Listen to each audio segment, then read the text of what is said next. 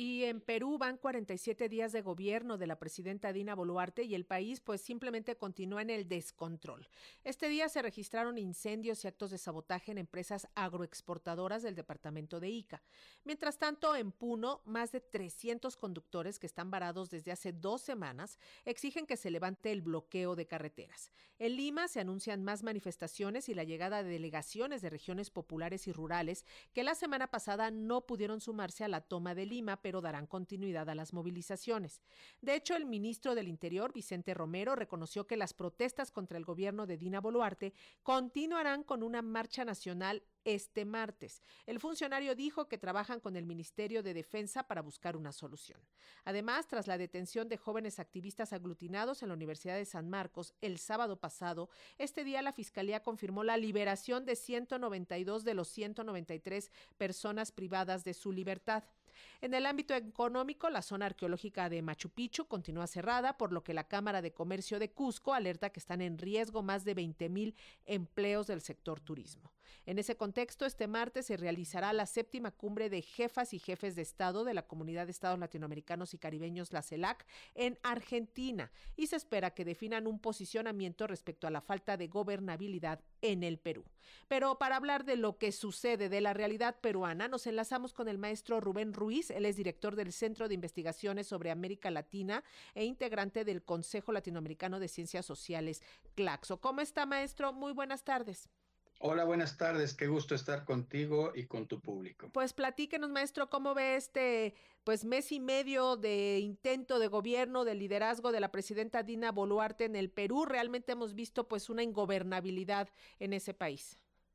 Mira, hemos visto una ingobernabilidad que va creciendo. Habíamos visto problemas muy serios al interior de la clase política. En este momento llevan algo así como seis presidentes en cinco años. Yo creo que eso habla de un problema serio. Y hay que recordar que prácticamente todos los presidentes que ha habido en el siglo XXI, de una o de otra manera, han sido acusados y pasados a juicio por temas de corrupción. Entonces, estamos hablando de un tema que no es nuevo, que viene de tiempo atrás. Ahora, ¿qué es lo nuevo? Es esta enorme movilización social que estamos viendo, que está tomando unas dimensiones realmente insospechadas, ¿no? Eh, la, mucha gente moviéndose en particularmente los distritos del sur, hasta alrededor de 140 eh, puntos en distintas carreteras del país, y esto sí a lo largo de toda eh, eh, de todo el Perú. Esto es algo que es realmente muy importante, pero tal vez el tema más eh, que llama la atención y que más preocupa, tengo que decirlo así, es el tema de la deriva cada vez más autoritaria por parte del gobierno que está, digamos, en el poder, tenemos que decirlo así, con el manejo, con el respaldo de las instituciones constitucionales de ese país. Estemos de acuerdo o no estemos de acuerdo en cómo llegó, ellos detentan esa legitimidad.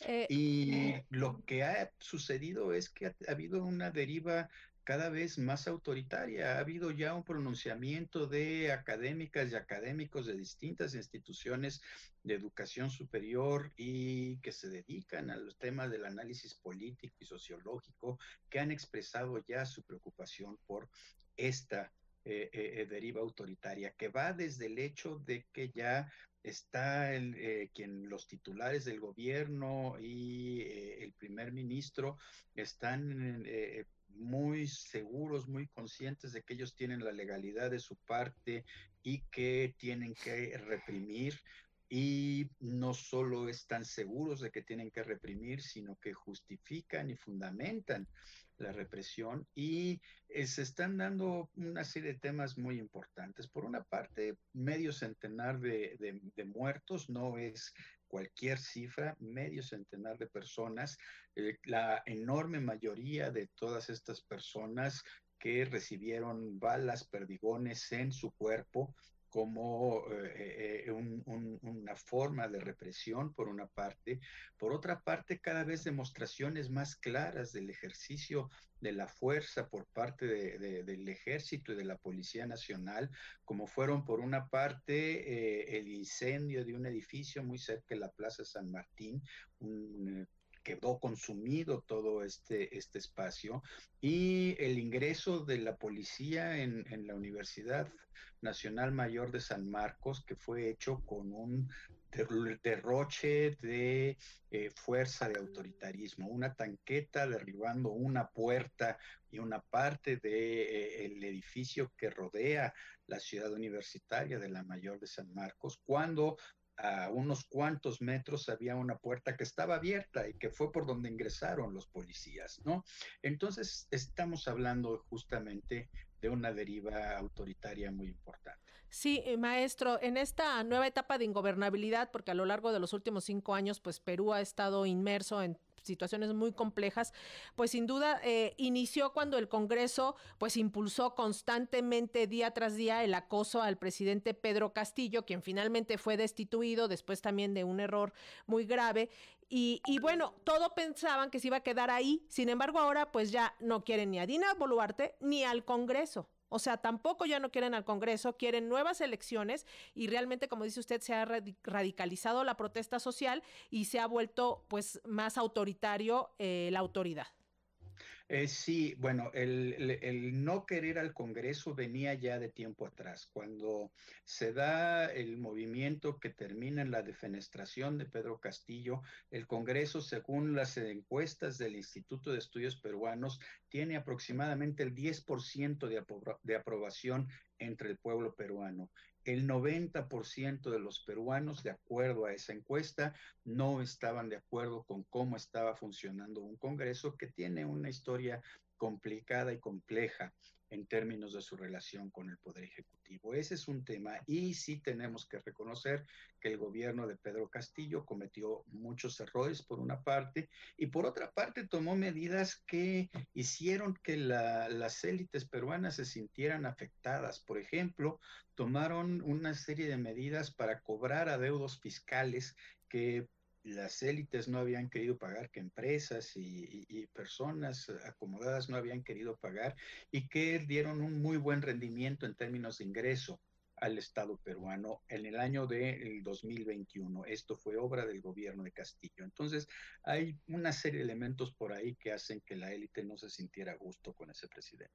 Eh, eh, finalmente, maestro, ¿usted ve alguna ruta de posible salida a esta crisis en este momento? Yo en lo personal no la veo. Me parece que las dos posiciones se están eh, endureciendo, vamos a decirlo así. Has dado la nota de que hay más gente que va a Lima, que es algo así como la joya de la corona. La caída de Fujimori tuvo que ver también con una toma de Lima hace ya muchos años. Entonces ese es uno de los puntos álgidos. Pero el tema central, me parece a mí, es que la apuesta del gobierno es contener, reprimir, reprimen fuera de Lima, dentro de Lima reprimen, pero no ha habido muertos por la represión, cosa que sí ha sucedido en, particularmente en el sur del país, pero están apostando a que la gente se canse y se regrese a sus pueblos y pues bueno, es una es gente que tiene que, que, trabajar para vivir, es gente que no tiene ahorros. Esa me parece que es la apuesta del gobierno. ¿Y quién está manteniendo a Dina Boluarte? En el poder?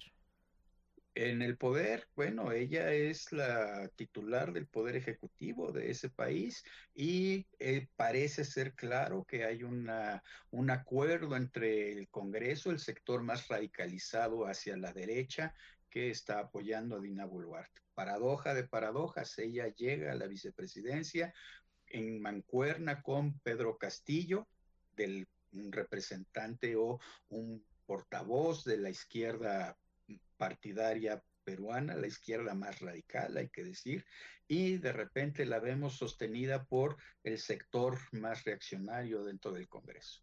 Pues le agradecemos muchísimo, maestro Rubén Ruiz, director del Centro de Investigaciones sobre América Latina de la UNAM e integrante del Consejo Latinoamericano de Ciencias Sociales, CLACSO, por estos minutos con las audiencias de Radio Educación y si nos permite, pues poder acudir a, a su análisis, porque pues esto día con día está evolucionando y se está complicando aún más. Cuando gusten, con enorme placer estoy contigo y con tu público. Muchísimas gracias, maestro. Muy buenas tardes. Gracias. Hasta luego.